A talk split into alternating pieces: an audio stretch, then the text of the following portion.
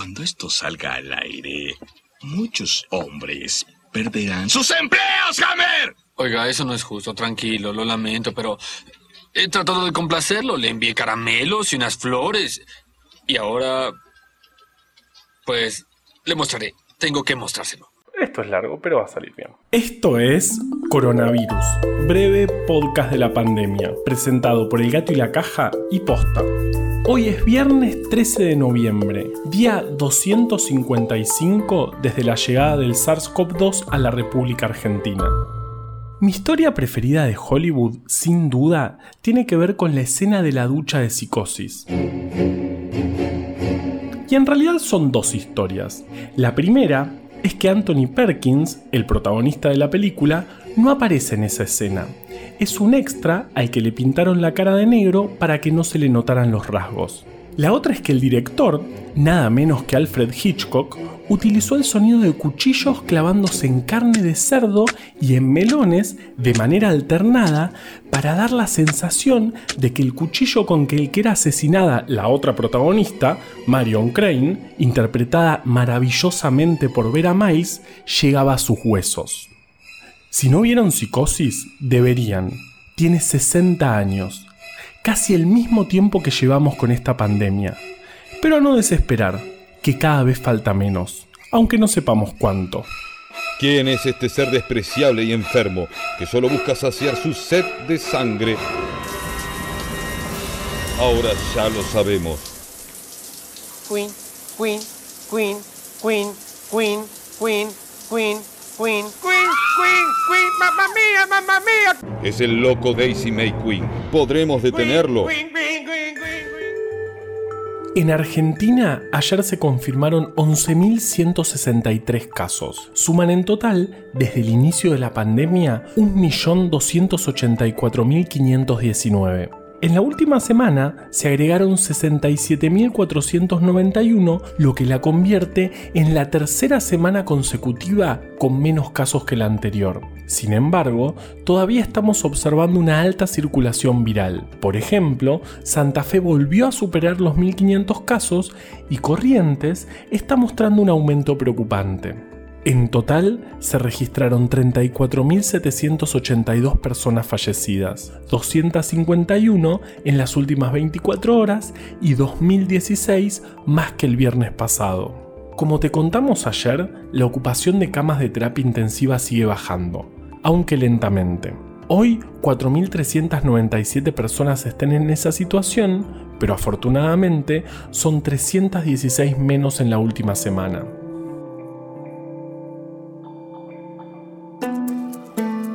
Buenas noticias sobre el suero de convalecientes. La Fundación Infant comunicó que este tratamiento, administrado en personas mayores, es eficaz y disminuye un 61% la posibilidad de que estos pacientes necesiten oxígeno durante la enfermedad.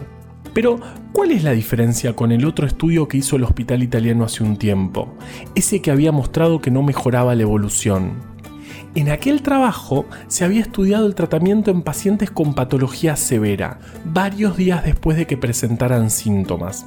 En cambio, en este trabajo, los tratamientos se realizaron bien temprano, antes de las 72 horas post inicio de los síntomas. Además, en este trabajo se usaron solamente sueros que tenían altos títulos de anticuerpos, es decir, alta concentración de anticuerpos específicos contra COVID. Esto es una buenísima noticia. El estudio fue a doble ciego, es decir, que ni los pacientes ni los médicos sabían si estaban recibiendo placebo o suero de convaleciente, lo cual brinda resultados más robustos porque elimina la posibilidad de que alguien, paciente o médico, esté sesgado. Sin embargo, todavía no están publicados en revistas revisadas por pares.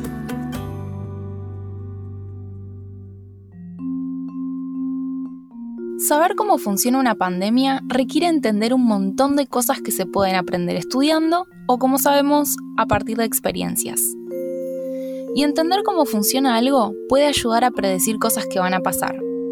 Por eso, vamos a hablar con Andrés Colubri, un investigador en la Universidad de Massachusetts que desarrolló con su grupo una app increíble para simular una pandemia, que empezó como un juego y pudo predecir un brote de COVID en la realidad. En este momento estoy en el Museo de Bellas Artes de Boston, que han estado reabriendo un poco las cosas acá en la ciudad, pero con bastantes medidas de, precaución. Ya que tengo mi máscara, que me afecta en este momento porque estoy sentado como en, el lobby, que es, un espacio bastante grande, eh, con mesas separadas y todo, así que estoy eh, digamos, en, este, en este espacio donde se escucha un poco de música de fondo y eso.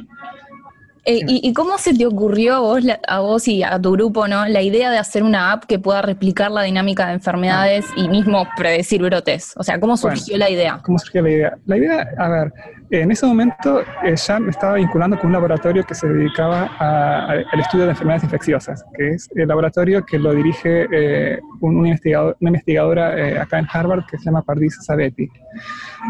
y ella ya venía investigando el tema de enfermedades infecciosas y yo me, me, vinculé al grupo por el lado de cómo visualizar los datos de, de, enfermedades infecciosas, cómo generar herramientas para entender cómo, por ejemplo, cuáles son los síntomas de un paciente y cómo usar esa información para generar predicciones y, eventualmente cómo esos eh, modelos predictivos hacerlos útiles de alguna manera. Y, en ese momento, eso ya hace, no sé, cuatro o cinco años, eh, ahí empecé a como jugar un poco con la idea de hacer eh, apps ¿no? O sea, un app que, por ejemplo, la puede usar un doctor y pueda decir, bueno, sí, un app, no necesariamente un app en un teléfono, pero eh, o en, una tableta o, en una computadora, eso tampoco no es lo, más, eh, digamos, puede ser en distintos tipos de dispositivos, pero la idea era cómo pasar de la data y los modelos a, a, una aplicación software que permita generar predicciones. Y en ese momento eh, surgió un proyecto, la, la, historia fue que había un profe de cívica en, en, en, una ciudad en el estado de Florida, que estaba, en ese momento, ese era el 2015-2016. Y fue en la época eh, que, eh, eh, si te acordás, esos años fue ese, ese, brote de, de Ebola que, que afectó a estos países en África del oeste, Liberia, Sierra Leona, sí, en, en, esa zona, digamos, esos fueron los más afectados. Y, y, Guinea, sí, esos tres. Y en ese momento eh, este profe quería, eh, los alumnos estaban muy, muy eh, asustados e interesados en, entender qué estaba pasando con, con, con, el ébola y lo que este profe decidió fue hacer, bueno, tenía su clase de cívica donde la idea era explicar cuáles son las distintas organizaciones de salud pública que intervienen en, una pandemia, pero cómo hacerlo un poco más interesante para, para, para, para una clase de secundaria. De la edad de, viste, 13, 14 años, cómo hacerlo más, más digamos, algo que no es tan árido, ¿no? Decir, bueno, vamos a, en, en, la clase vamos a aprender acerca de la, de, la, eh, de, la OMS, vamos a aprender de qué pasa si, eh, no, cómo, cómo se controla una pandemia que se puede eh, expandir, cuáles son, es lo, lo, que quería enseñar, más, más que nada desde el punto de vista de, de, ah, del, gobierno y de las organizaciones de salud pública esa realidad. Entonces, armó una simulación eh, que, hace, cuando terminó de enseñar todos esos contenidos, armó una simulación que era, eh, a ver, ¿cuál se Sería como una, una, una, una actividad de, presencial eh, de experiencial, sería eso.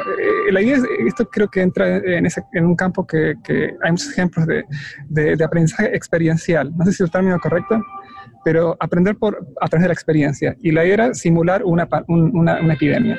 Entonces, en esta simulación, lo que eh, toda la... Eh, eh, ¿Cómo era la cuestión? Bueno, la idea era vivir la experiencia desde cómo sería una, una, epidemia y entonces que los alumnos podían, los alumnos podían ¿cómo te diría?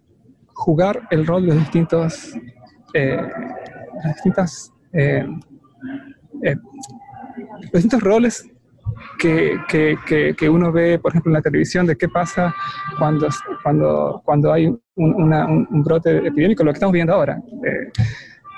o sea, eso que fue una simulación ahora es una realidad, pero en ese momento era cómo entender lo que estaba pasando en, en, otro lugar, en este caso con el ébola, y entonces la idea era esa. Y la simulación de, de, estaba hecha con stickers, con, con la idea era que, si, que, que eh, cuando eh, empezaba la, esta, esta, epidemia simulada, eh, vos recibías como un montón de, si vos eras el, el caso cero, te daban una pila de stickers y con esos stickers ibas corriendo ahí por, el, por la clase y se lo ponías a otra, o sea, se lo pegabas a otra persona para pasarle la, la, el virus. Y eso era como la simulación de, que, que, estaba, que funcionaba bastante bien, pero no era, digamos, eh, no era totalmente realista, era, era como una manera de, de, de tener la transmisión en, ese, en, la situación de esta, de, de esta epidemia simulada.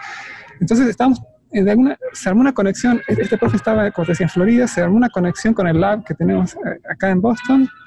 Creo que la, la, hija, la, la hija, de este profe escuchaba hablar de Partisa Betty y le escribió un email, diciendo, como que si sos mi, mi ídola, qué sé yo, así, una, una cuestión súper como... Eh, sí, sí, sí. No, no fue nada así de... de ¿Cómo, cómo se, se me escapan las palabras? Eh, eh, como accidental casi.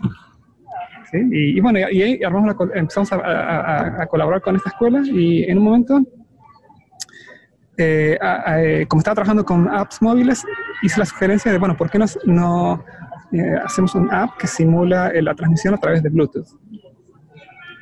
porque con Bluetooth vos podés tener, saber cuáles son las, o sea, si vos tenés una app que, que hace detección por Bluetooth, vos podés ver quiénes están cerca tuyo. Y, y, de esa manera calcular, eh, simular un, una, una, una, una, pandemia virtual, digamos. ¿no? Y en el app puedes poner las probabilidades de, de transmisión, eh, eh, puedes poner cuáles son los síntomas que, que, aparecen cuando, cuando la persona es, tiene, digamos, es infectada. Y bueno, uno puede simular todos los aspectos de una pandemia de la vida real con una app. Y, y, y eso fue un poco empezó. ¿Y, y, en, y cuándo, dijeron vamos a probar esta app con COVID? Con COVID, eso fue el año pasado. El año pasado, eh, a ver, eh, bueno, COVID todavía no existía, pero lo que sí eh, se sabía, lo que sí había pasado fue el SARS, que sería el, COVID original, digamos, porque el, virus, de, de, el virus de, del SARS eh, está dentro de la familia que el SARS-CoV-2, eh, que es el, el, el, el COVID.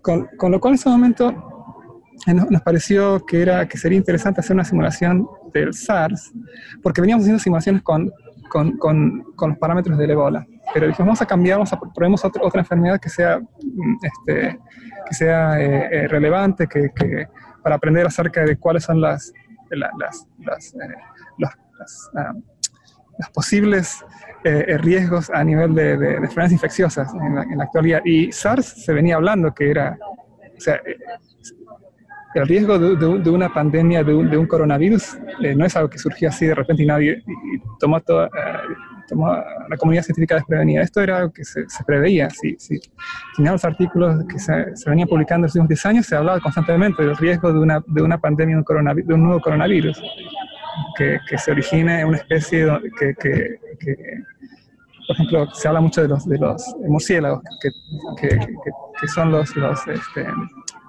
eh, una especie que, o las especies de distintas especies de murciélagos que, que, que viven con, con, distintas variantes del coronavirus y a veces hay, hay eh, eventos donde ese virus pasa a la población humana. Y eso estaba, digamos, era como la proyección va a pasar en un momento. Y bueno, un poco eh, eh, teniendo eso en, la cabeza, la idea fue, bueno, hagamos una, simulación de, un SARS que tenga la, posibilidad de, transmisión eh, sin sintomática. Esa era un poco la idea que hicimos el año pasado. Y un poco, ahora que fue realmente lo que, o sea, ¿por qué es? El COVID es SARS, pero con transmisión asintomática, porque lo que hizo posible que el SARS no se expandiera fue que eh, uno se volvía infeccioso casi al mismo tiempo que, aparecían síntomas. Con lo cual, eso, eso posibilitó que fuera, más, eh, que fuera posible controlarlo. Pero eh, eh, el COVID tiene esa característica que la infección empieza antes de que uno presente síntomas. Incluso hay gente que nunca tiene síntomas, pero es infecciosa. Y eso llevó, es uno de los factores que hizo que esto se transformara en una pandemia de nivel global. Eh, pero bueno, eh, en ese momento, el año pasado, o sea, el tema de usar SARS era una cosa natural de, de alguna forma, porque SARS era, ya te digo, eh, el riesgo de una, de una pandemia, de un coronavirus, estaba ahí este, en, en, la cabeza de toda la gente. De, todos, de la comunidad científica dedicada a, la investigación de enfermedades infecciosas era una, la posibilidad era muy, muy cierta.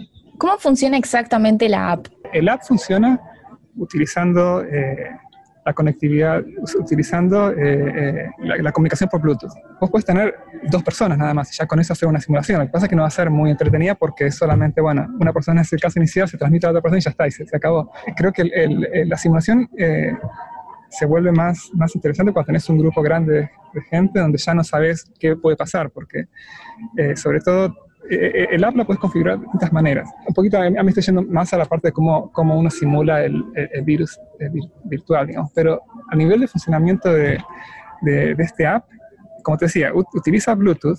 Eh, en realidad, ahora se está hablando mucho de las apps que, que usan Bluetooth para hacer eh, traseado, traseado digital, justamente para poder limitar el, contagio de COVID, porque la idea es, bueno, si, toda la si, si, si, si tenemos una app que, que con Bluetooth detecta quién está cerca tuyo, entonces, ¿qué pasa? Con eso vos podrías decir, bueno, eh, tenés en el app una lista de contactos que se van actualizando a medida que, que uno entra en contacto con, con, gente y, y, bueno, siempre la idea es que el app tiene que estar instalada, ¿no? Si, si, si el app no, no está instalada, eh, no hay posibilidad de hacer ese, traseado. Pero entonces vos tenés esa lista de contacto y la idea con estas apps de traseado es que si alguna de esas personas que, con, las cual, con las cuales uno entró en contacto la diagnostican con COVID, entonces el app recibe una alerta, se fijas en esa lista si, si, estás si entraste en ese contacto con esa persona y, te dice, eh, no sé, tres días atrás eh, tuviste en contacto con esta persona que, que después fue diagnosticada con COVID. Entonces, vos ahí tendrías que aislarte, o sea, hacer aislamiento y, bueno, y, testearte si, si, si, hay síntomas y, todo, todo, digamos, seguir todo el protocolo para, para evitar la transmisión. Pero pensaron en, alguna, en algún momento como de, de, masificarlo de alguna manera y que eh, sirva como herramienta efectiva para entender sobre el contact tracing de, de, COVID. Bueno, estamos viendo, hay varias posibilidades, hay, hay, hay mucho interés en el app. Creo, eh, y nos parece que porque hay muchas, se habla mucho de las apps de contact tracing, pero como que no, no, no han realmente funcionado. Es como que, que, ¿cómo hacer para que las apps sean, para que tengan uso? Entonces creo que hacer algo que sea un juego, por un lado, pero a la vez que tenga una, un impacto eh, eh, concreto, decir, bueno, yo pongo síntomas que son mis síntomas reales y eso es parte del juego y tenés que tal vez mantener un, un, avatar en el app, lo tenés que mantener eh, eh, sano, a, tu avatar en el app. Es como de alguna manera hacer esta cuestión de, de gamificación, ¿no? Eh, no sé si el término, ¿no? como usar gamificación para, para, para incentivar conductas de salud pública que, que detengan el, el virus en la vida real. O sea, es como una cuestión dual, ¿no? Tenés la simulación del outbreak con este virus simulado, pero al mismo tiempo tenés, eso te permitiría controlar un virus verdadero. Entonces, estamos viendo eso como siguiente paso, cómo, cómo juntar las dos cosas, cómo unir la, eh, digamos, el, el outbreak en la, en la, vida real con el outbreak simulado. ¿Y, ¿Y, cuál sería el principal desafío para hacer eso? Eh, la simulación que, tiene que, que tenés que tener el app corriendo de manera permanente por muchos, muchos días. Hay una cuestión de, de, privacidad de los datos también. O sea, cómo hacer que el app sea, eh, que, que, que, los usuarios se mantengan interesados en el app, ¿no? Si el app va a tener que correr por, eh, por semanas, incluso meses. Imagina, este app podría, ser podría pensarse como un, como un sistema de, prevención de pandemia que, que, se usa de manera permanente, pero tiene que ser suficientemente, interesante para, para o sea, una cuestión de, del app que ahora empezamos a ver es que, bueno, estaba bien para, para hacer una simulación de unas horas de una escuela, pero ahora si queremos hacer simulaciones que duran semanas, tiene que tener más elementos que sean interesantes. Eh, una cuestión que estamos a agregar en el app es eh, el tema de que podés hacer eh, un quiz, un, como un cuestionario de preguntas que te van, te aparecen eso ganas puntos y los puntos te, te permite ser como a, incrementar tu salud en, virtualmente, en, tu, en tu avatar virtual pero a, veces esas, esas, cuestiones pueden ser cuestiones que, que para que acerca de qué tenés que hacer en una, en una situación de, un brote de pandemia, cuáles son las conductas, que tenés, cuáles son las instancias que, por ejemplo, eh, hay que usar máscara, dónde, dónde digamos, eh, eh, cómo, cómo hacer cuando hay síntomas, o sea, uno puede presentar, uno puede usar el app de manera educativa, pero de, más específicamente mm, para, para, asegurarse que, que, los usuarios tengan bien presentes las, las, precauciones que hay que tomar para prevenir el, contagio de, COVID y otras enfermedades. Esto, no es solamente para COVID.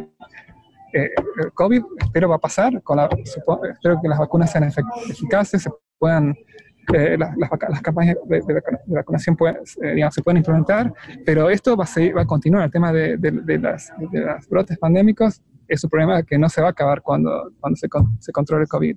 Y última pregunta, ¿cómo estás atravesando vos personalmente esta pandemia? Y, eh, creo que, que acá eh, en los Estados Unidos, sobre todo, que la situación política ha tenido un efecto muy grande en, cómo se respondió.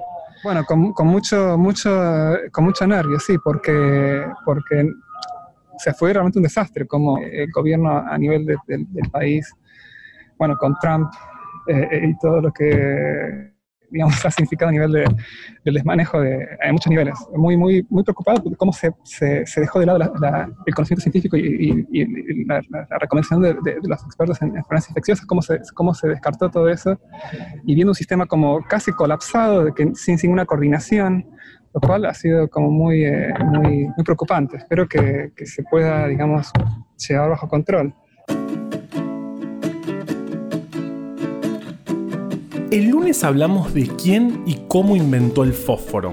El martes la Fanta, el miércoles el microondas y ayer el marcapasos. Y hoy empecé con Hollywood. Se preguntarán, claro, ¿qué tiene que ver todo esto con Hollywood? Porque si me conocen, saben que en este podcast todo tiene que ver con todo. La respuesta a su pregunta la tiene una mujer, una estrella de cine de los años 30 y 40. Hay quienes dicen que fue la inspiración para personajes tan disímiles como Blancanieves y Gatúbela, y que, antes de todo eso, había metido unas materias de ingeniería.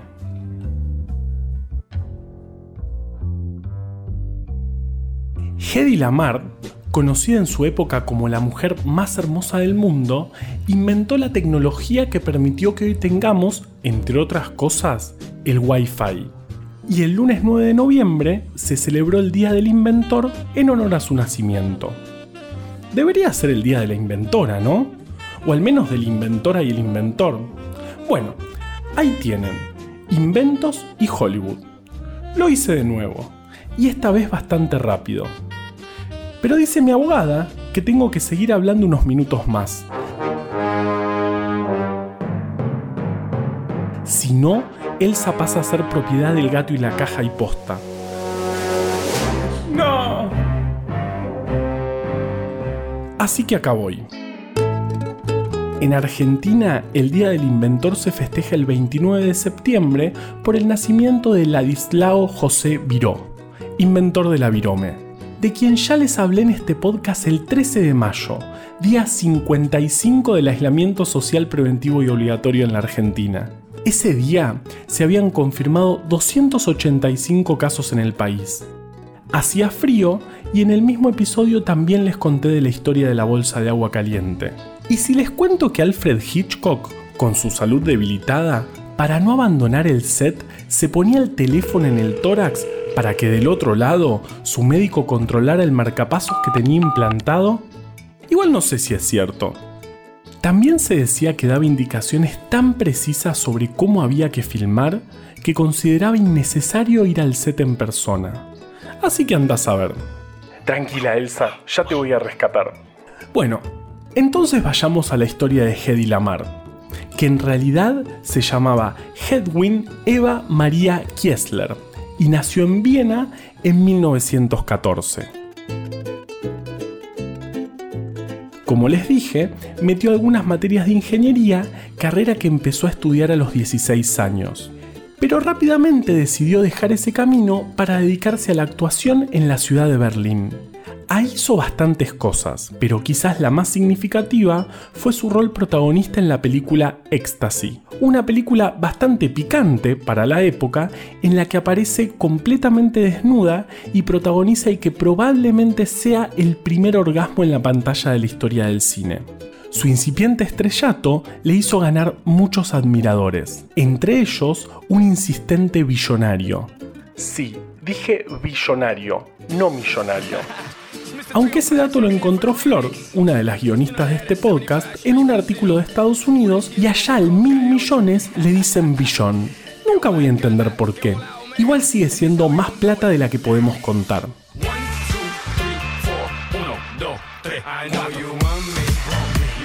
para ser millonario tenés que demostrar, tenés que lo que tenés, gastarlo. Cuanto más gastás, cuanto más lo demostrás, más plata te viene. Por favor. Yo no manejo el rating. Yo manejo un Rolls Royce. El que la podía contar era el dueño de toda esa plata, Friedrich Mandel, que hizo su fortuna como la hace cualquiera, proporcionándoles municiones a Hitler y Mussolini. Lo que se dice un gran tipo. Opa. ¡Mamá! ¡Saca la mano de ahí, carajo! No, estoy con el fan nada más. En sus memorias, la actriz cuenta que luego de casarse con él, su marido la forzó a dejar de actuar. De hecho, intentó comprar todas las copias disponibles de Ecstasy y la obligó a permanecer encerrada en la casa. Ella usó ese tiempo para seguir estudiando ingeniería y además aprender sobre la tecnología de las armas de los clientes de su marido. Pero después de un tiempo no aguantó más y se escapó, no sin antes idear un plan bastante espectacular. Drogó a la mujer que la cuidaba poniéndole un polvito en el té que la hizo quedarse dormida. Agarró todas sus joyas, las cosió en su abrigo, se puso la ropa de su cuidadora y se escapó en el invento favorito de Vale, que también es el mío, una bicicleta. Después logró pasar a París y luego a Londres, donde se subió un barco hacia Estados Unidos. Fue en ese barco donde terminó de asignarse su destino.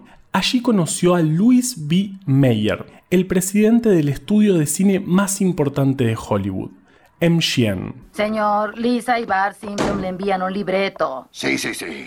Estimado señor Meyers, mi hermano y yo vemos su programa. Debe estar orgulloso de que los niños del mundo bla bla bla, guala guala, bing bong. Nuestra protagonista bajó del barco en Nueva York con un contrato y un nuevo nombre. Hedy Lamar se convirtió en una estrella de cine internacional. Pero a Hedy no le alcanzaba. Cuentan que, entre toma y toma, se encerraba en su camarín para practicar su hobby favorito, inventar. De hecho, hay grabaciones en las que ella misma habla sobre cuánto ama la ciencia. También habla de sus experimentos fallidos, como una tableta que se podía diluir en agua para hacer que tenga sabor a Coca-Cola. Que de salir bien, seguro los alemanes se lo compraban y no tenían que inventar la Fanta. Y de sus experimentos exitosos. Solía declarar, yo no tengo que trabajar en las ideas, me vienen naturalmente. ¡Qué envidia, Hedy! Aún así, Hedy vivía de ser actriz y las actrices importantes siempre tienen que ir a cenas de gente importante.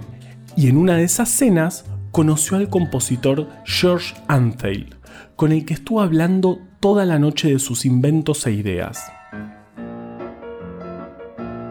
Hay quienes dicen que al retirarse de la cena, Hedy dejó escrito en lápiz labial su número de teléfono en el parabrisas del auto de Antheil algo que solamente podría ser una estrella de Hollywood sin tener que pagar el lavado del auto después, y el labial, que seguramente era carísimo, y probablemente de canje.